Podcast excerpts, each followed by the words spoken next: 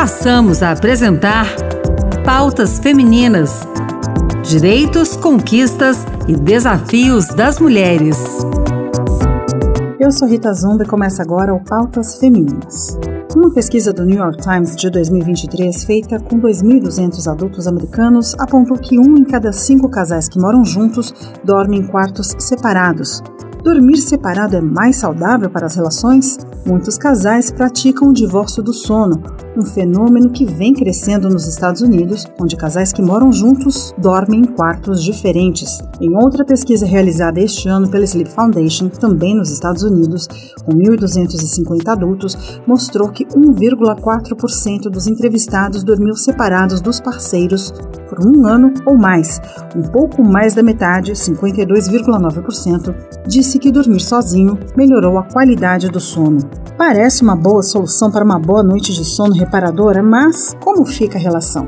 A psicóloga Ana Streit, que vai conversar com a gente hoje, vai falar um pouco sobre essa nova forma de se relacionar e conviver. Ana, muito obrigada por conversar com a gente. Eu que agradeço pelo convite, é uma honra poder estar aqui. Um sono de boa qualidade, reparador, é fundamental para a saúde física e mental de qualquer pessoa, certo? Perfeito. Às vezes, um dos dois do casal ronca, tem problema de insônia e acaba atrapalhando o descanso do outro. Não é uma boa ideia para o bem-estar de ambos dormirem separados? Parece ser uma boa ideia, né? Se a gente for pensar assim nas questões da qualidade do sono e da inegável importância que uma boa noite de sono, um sono reparador, tem para a nossa saúde. A questão né, que vem à tona quando a gente fala no divórcio do sono é que a gente não pode fazer com que ele seja algo fácil e banal.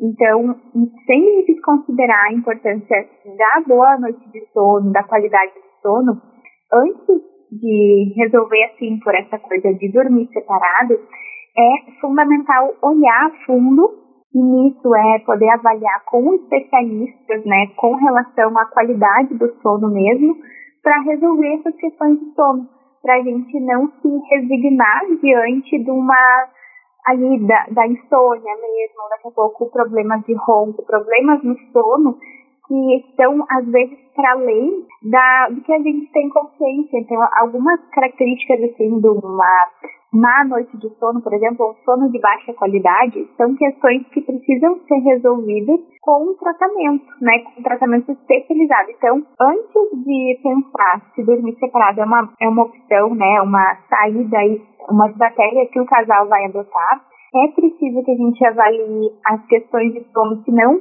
o casal corre o risco de entrar num processo que a gente chama emocionalmente de resignação, que é dar-se por vencido, né? Como se fosse assim uma derrota para aquela situação. E aí o ponto disso, o impacto que tem na relação, mas também o problema de sono que não está resolvido. Claro que talvez uma das pessoas está dormindo melhor porque não tem ali a influência, né, do no sono que não é de tanta qualidade do outro, mas aquele que, por exemplo, tem insônia ou aquele que lá tá com ronco ou que tá com alguma questão no seu sono, vai continuar com aquilo, né? E aí também não é legal se a gente for pensar na saúde como um todo. Isso acaba ocasionando o que hoje se chama de divórcio do sono. De onde surgiu essa expressão? Ela é uma impressão que não é da psicologia, é um termo do senso comum, é um termo coloquial, mas que tem um peso e ele consegue, com muita qualidade, dizer do que se refere, né? Um divórcio que acontece ali na hora do sono. Por querer ter uma qualidade de sono melhor,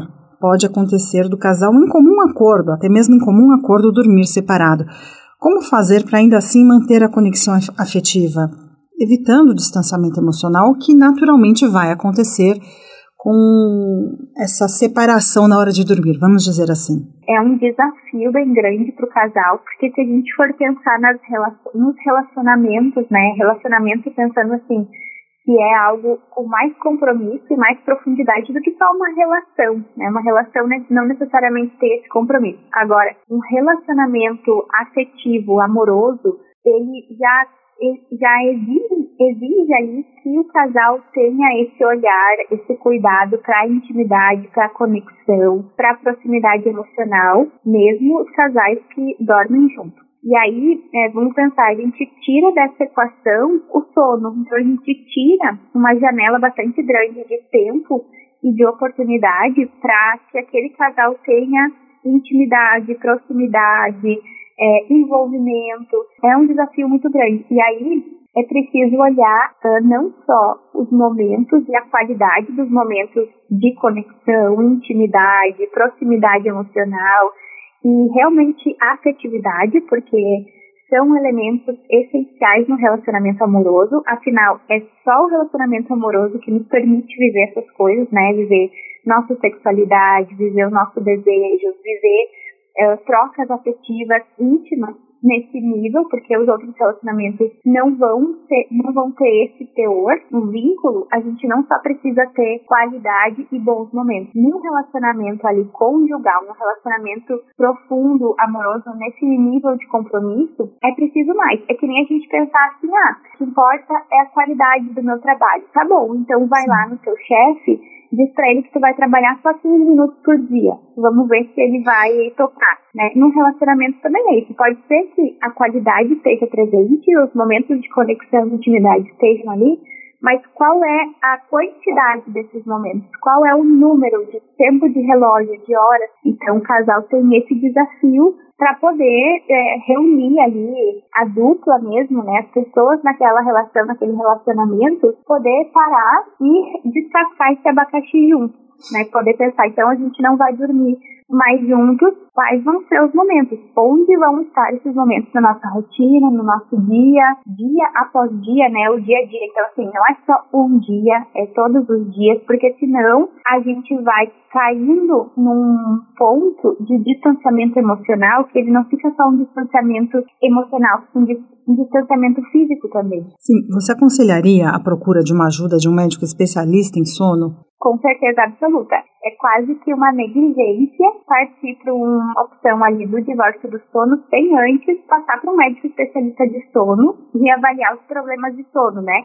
Porque sem uma qualidade de sono é, em dia, a saúde toda fica perturbada. E aí, cada vez mais, né, os estudos de sono apontam, assim, a importância da qualidade do sono. E qualidade do sono é muito mais complexo do que a gente só acordar no outro dia bem. São outros fatores que a gente precisa conseguir avaliar, são critérios de foco, atenção, equilíbrio, outras funções. Então, né, se a pessoa vê ali que está com dificuldade em dormir, ou que não está sentindo que é um sono reparador, um sono de qualidade, ou que daqui a pouco está impactando outras pessoas, primeira coisa é procurar ajuda especializada de um médico que vai olhar isso integralmente. E na rede pública, é, é possível conseguir orientação médica para poder melhorar a qualidade do sono? Você saberia me dizer? É possível, sim. Cada vez mais os médicos e a saúde pública está se equipando, né? Porque os estudos do sono cada vez mais novos, eles vão sendo acessíveis e é inegável a qualidade do sono. Então,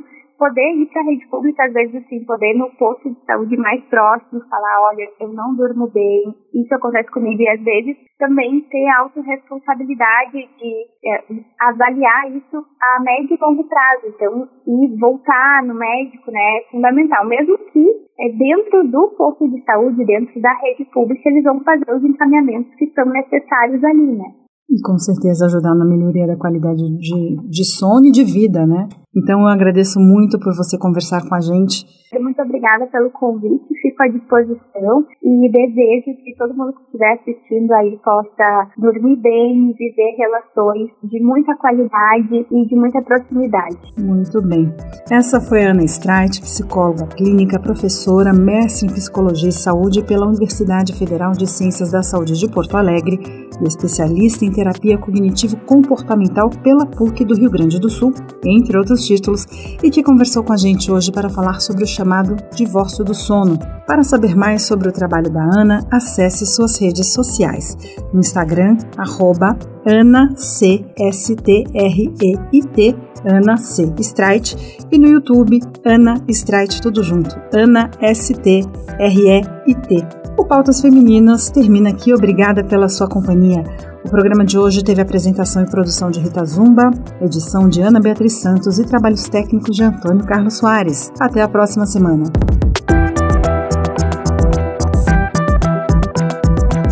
Acabamos de apresentar Pautas Femininas Direitos, conquistas e desafios das mulheres.